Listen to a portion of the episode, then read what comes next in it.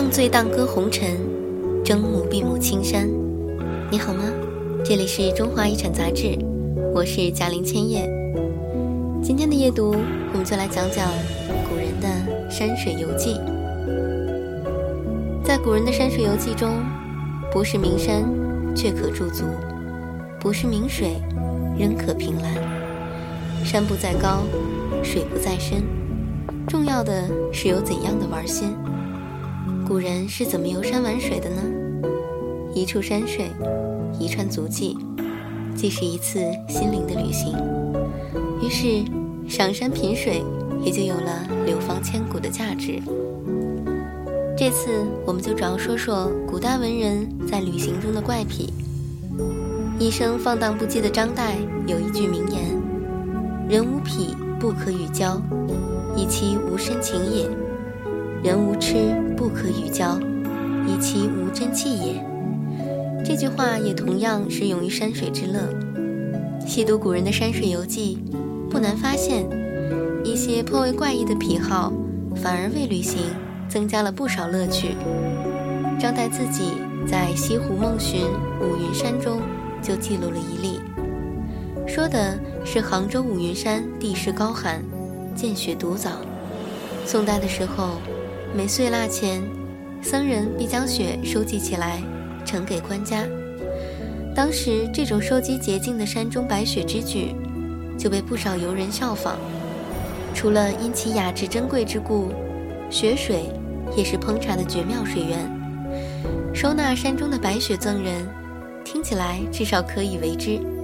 即使化作雪水，大不了一饮而尽，也不算枉费心思。但是。你可曾听过赠送云朵的吗？清代戴延年所著《秋灯丛话》里，还就真有这么一个故事：黄山云海翻腾，尤以天都峰上蔚为壮观，相传为天下第一奇观。游客慕名而来，常常随身携带一只装饰精美的木盒，跑到峰上，打开盒子，收纳云气，之后。需用纸紧紧固定盒口，等到下山返乡，这个负离子满满的木盒便成为赠送给亲朋好友的地道旅行纪念品。于是就有了这样的一幕：亲友们好奇而郑重地掀开盒盖，瞬间结成风朵，直冲霄汉，引来啧啧赞叹。云气无影无形，这戴延年笔下的奇观，恐怕十之八九。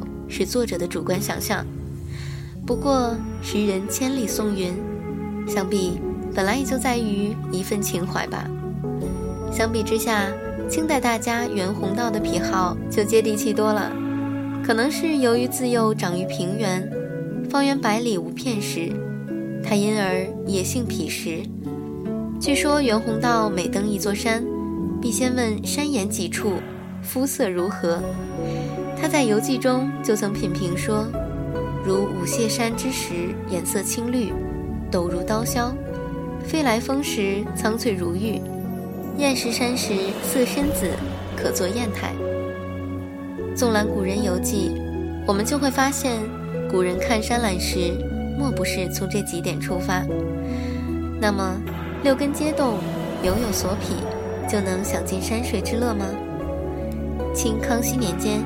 幸好山水，历游燕赵及哲闽天台、雁荡、武夷诸胜的文人潘磊，在为明代旅行家徐宏祖的《徐霞客游记》作序时，曾有这样一段论述，揭示了怎样才能尽享山水之乐的秘籍。他说：“无出尘之胸襟，不能赏会山水；无寄胜之肢体，不能搜剔幽密。”无闲旷之岁月，不能称性逍遥；近游不广，浅游不齐，便游不畅，群游不久，自非置身物外，气绝百世，而孤行其意，虽游犹浮游也。或许这才是今人山水之祸的症结：赏山水而不至于山水，用本我之心体味山水的真切。方能游得深广，见得归奇。这段文字节选于新丁老师的《《山水游记》，一场心灵的盛宴，刊登于《中华遗产》杂志，二零一四年第十二期，《最中国的山水》，希望你能喜欢。好了，时候不早了，你该睡觉啦，祝你晚安，好梦香甜。